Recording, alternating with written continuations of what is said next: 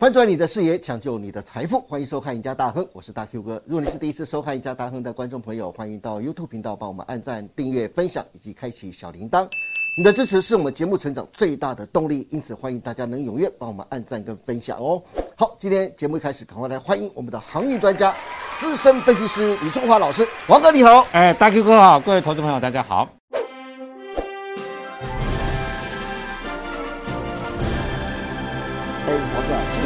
今天我们还是来谈一下航海王啊。但是我今天想从筹码面来谈航海股，因为我发现一个很特别的现象啊，就是长荣在减资之前，外资不断的在卖长荣。我算过啊，从今年三月四号长荣最高价三百三十点一元开始，到长荣减资前啊，外资一共卖超长荣啊，总共有四万八千六百六十五张。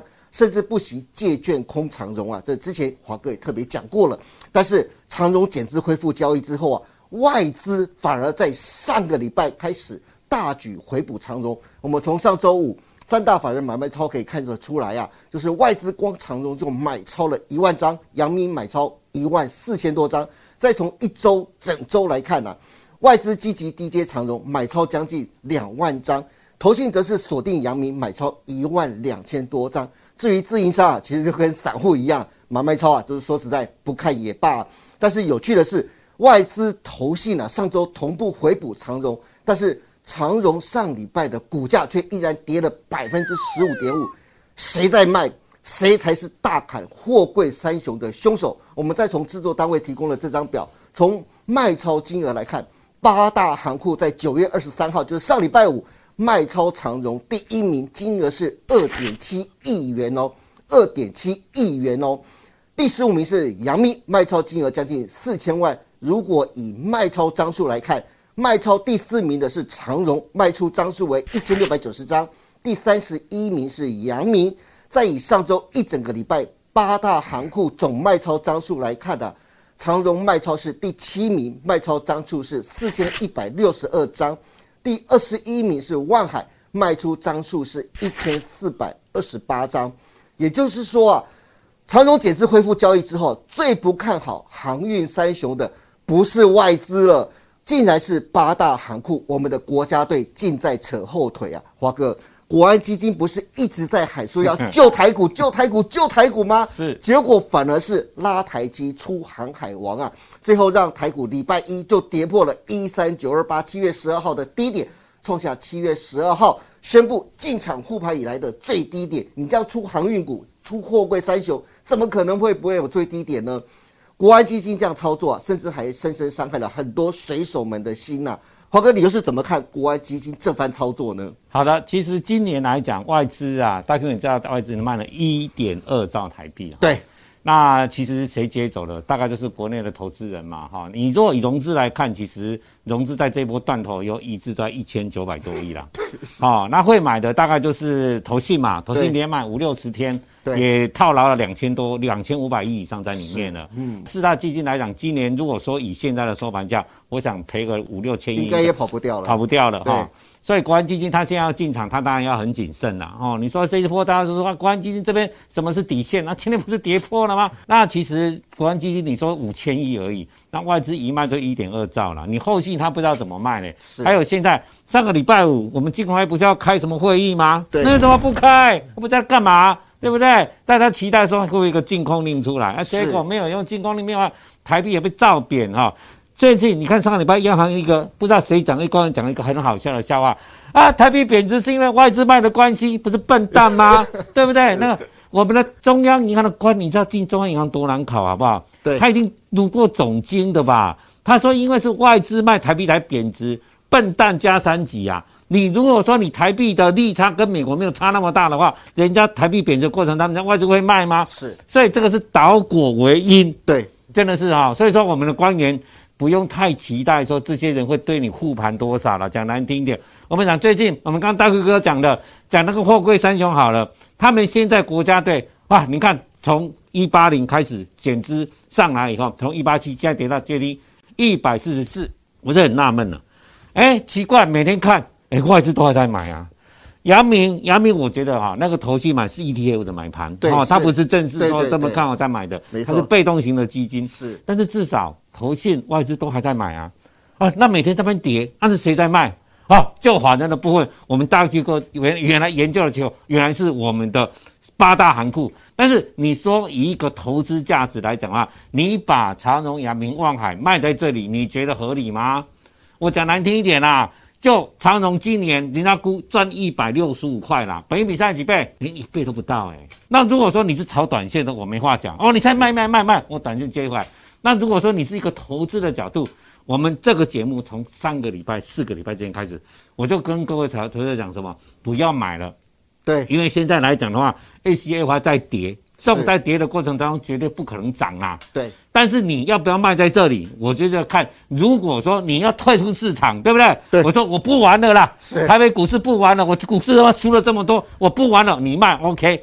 但是你如果卖了这些货柜股，你去买其他，你有赚钱吗？其实长荣、阳明当然就是空头，我还是不建议你买哈，不用急。但是呢，就短线来讲，你也许看得到很多的利空，但是中长线我等一下会跟你讲。我是从 SCA 还连跌五次跌停，我会跟你讲说，目前看的话，你不用看的那么悲观。哦，对，就中长线来讲，哎是，当然要好好听华哥来说。对不过讲到货柜三雄，我们还是要继续追踪国际的运价。上周上海集装箱指数 SCFI 啊，再度大跌百分之十点四啊，这已经是连续第十五周下跌，报价来到两千零七十二点，两千点的关卡岌岌可危。从年初的历史高点五千一百零九点，到上个礼拜已经下修将近六成，更创下二十二个月新低。至于其他国际运价，从制作单位提供的表格也可以看得到，从年初历史高点来算啊，美西线下跌了将近七成，运价已经来到二字头；欧洲线下跌将近六成，美东线累计下跌百分之四十五啊，运价来到了六字头。运价加速下跌啊，真的是超出了市场的预期啊。但是我认为，现在运价的下跌已经不是运力供过于求的问题，而是联储会连续三次的升息三码，还预期年底还会再升五码，让许多的国家的央行跟进，甚至引发全球经济衰退的可能啊！这才是这段时间严重冲击全球货柜航运市场最重要的原因啊！华哥，你同意这样的看法吗？你要去看去年这两年，光长荣好了，大概赚十个资本额了，所以现在股价净值比跌到现在已经升到百分之七十而已啊。好、所以说你看外资为什么敢买？我怕什么？它本来就是景气循环股嘛。，对景气循环股是买什么？是买股价净值比的。对在股价净值比的低，我去买，比如说零点七倍、零点六倍、零点八倍，我不知道它会跌到哪边。嗯，但是它已经买在低的股价净值比，卖在高的股价净值比，所以那外资是照着他们的策略在走的。那另外来讲呢，这是 SCFI 的，你想一个报价，你怎么可能好像人为的呢？每个礼拜都十八、十八、十八，他为什么一个一个礼拜不要十五趴？因为他也没有涨跌无限制啊。对一个礼拜不要就五趴，哎，都刚好十八、十八、十八、十八、十八，连续五个礼拜。那投资朋友，你想，这一定是有人为在控制嘛？人为控制一定会人为控制啊！嗯我就让你跌啊，跌死你啊，是对不对？因为第一个，我大行商来讲的话，我这两年赚了这么多钱，那这些小行商他们就给我乱，对不对？你过来乱就给你死，对不对？就给你死。现在什么护航运价格，哎，我赚了那么多钱，我不赚可以吧？我船不开可以吧？对不对？我不是没钱了，我这两年什么马士基嘛赚到翻了。中远航空都赚到翻了，我干嘛为了跟你争争个小利？哎，我跟你来兼加竞争，哎，我们你跌五块美金，我杀十块美金，这样杀，大航商根本就不会做这种屁事，好不好？你想太多了，所以会杀的都是这些小行商啦。是所以它的定价它往下杀，我就给你杀嘛。嗯嗯，我看你要杀到什么时候，杀到你们都死，对不对？好，所以说他最少要把一些小行商踢出去啦。哦第二个他做给什么？跌给跌给欧盟看啦。欧盟欧盟，我们知道欧欧盟最近不是在吵吗？那个拜登也说你高运价啊，那那个欧欧盟也在讲的，二零三四年、二零二四啊，对里面呢之前那么三大联盟什么控制价格，是这两年赚了那么多，运价搞那么多，对对不对？对我二零二四要说你们是卡蒂欧了，哦，我要让你那边解散哦，是大家都在传嘛，那我传，我现在跌给你看可以吧？我这样跌给你看可以吧？我有控制价格吗？现在经济不好，我可以五只跌停给你看吧？是对不对？你该说我控制价格，我就拿今天这只证据给你看，我有控制价格吗？对不对？你这样这样子乱的，虽然你是欧盟，你政府你你最大，哎，但是我行业我我这边行商九大行商占百分之八十嘞，我把全部船都停死，看你怎么办？是对不对？所以我这个要做给欧盟看的。是，我讲难听一点，我没有控制价格啊，我哪有控制价格？它本来是跟着景气去波动的而已嘛。我三大联盟是大家说啊，大家配合搬，不要是浪费那个船的运费，大家也省啊。你这个在整个全球的衔接当中更有效率在运作。你啥时候我们控制价格？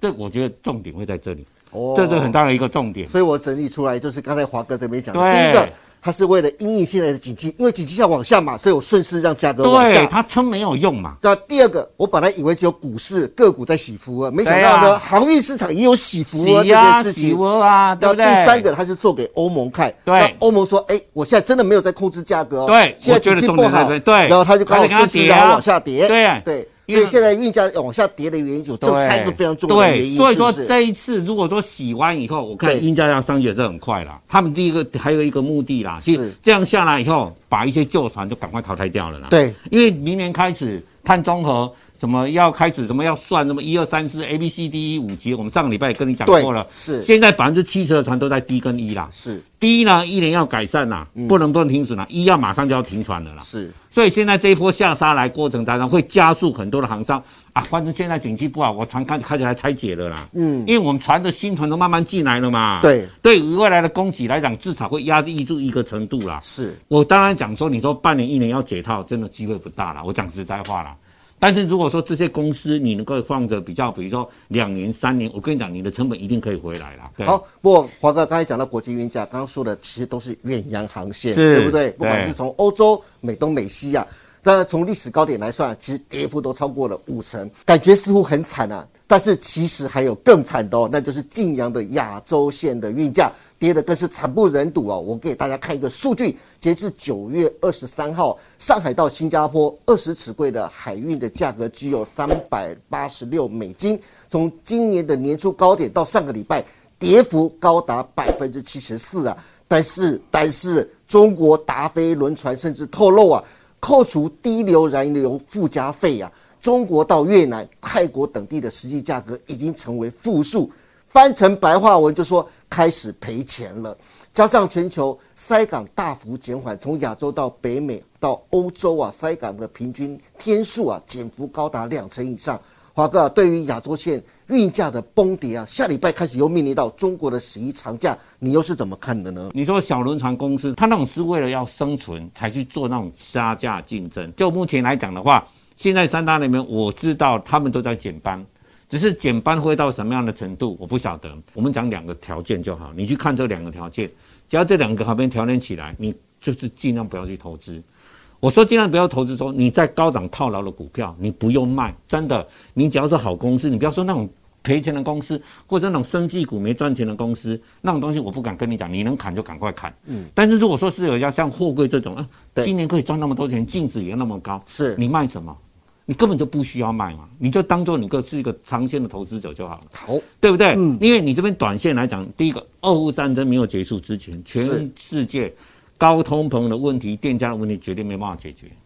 第二个，FED 升息大概至少到明年第一季，所以在明年第一季之前，你套牢的，你就买台积电，放心啦，台积电会怎样？台积电只是现在不涨而已啦，对不对？台积电如果说连台积电涨不上去，台湾股市没有一只股票会涨的啦，你也不用太担心啦。所以最重要就是说，你有的投资，你只要说啊，这投资是现股的，对你不要用融资哦，真的不要建议你这种融资哦，，真的用现股的，然后呢，你自己生活你还可以过，是那就是就是留着就好了。但你绝对不要说啊，我台积电买六百块的，我现在四百多去贪，不要了。你越贪你越心急，真的，你就是把这一段不好的状况给它度过去啊。最差最差不是最差啦，至少啦，我说看明年第一季啦，因为是 FED 升息已经涨涨到明年第一季啦。对这你没办法的事情啊。对对不对？所以现在九月了嘛，你至少就等半年嘛，半年你就股票多看看，这没关系。我们的节目多看看，整个状况会跟你讲，但是不要再把钱投入股市了，因为你越投你心越慌，对，真的。然后生活顾好，自己的工作做好，然后等一个循环结束以后，我们再来看，哎，哪一只个股可以再加码的，再来加码。是对，所以说现在跟你讲这些，呃，说什么叫你什么换股操作，那些老师都是王八蛋了，我跟你讲，哎，是。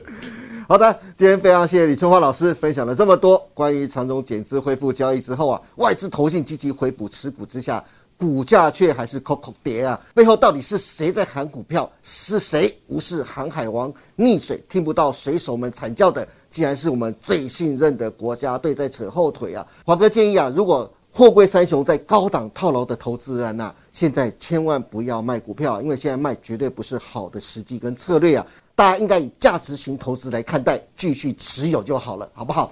至于实物上，如果想知道现阶段货柜三雄该如何操作，或是想知道十月行情该布局哪些个股的，欢迎大家能锁定余春华老师每天盘后的解盘节目《股市龙传》。今天也谢谢大家收看我们赢家大亨，别忘记每周一到周四下午的五点半，我们再见喽，拜拜，拜拜。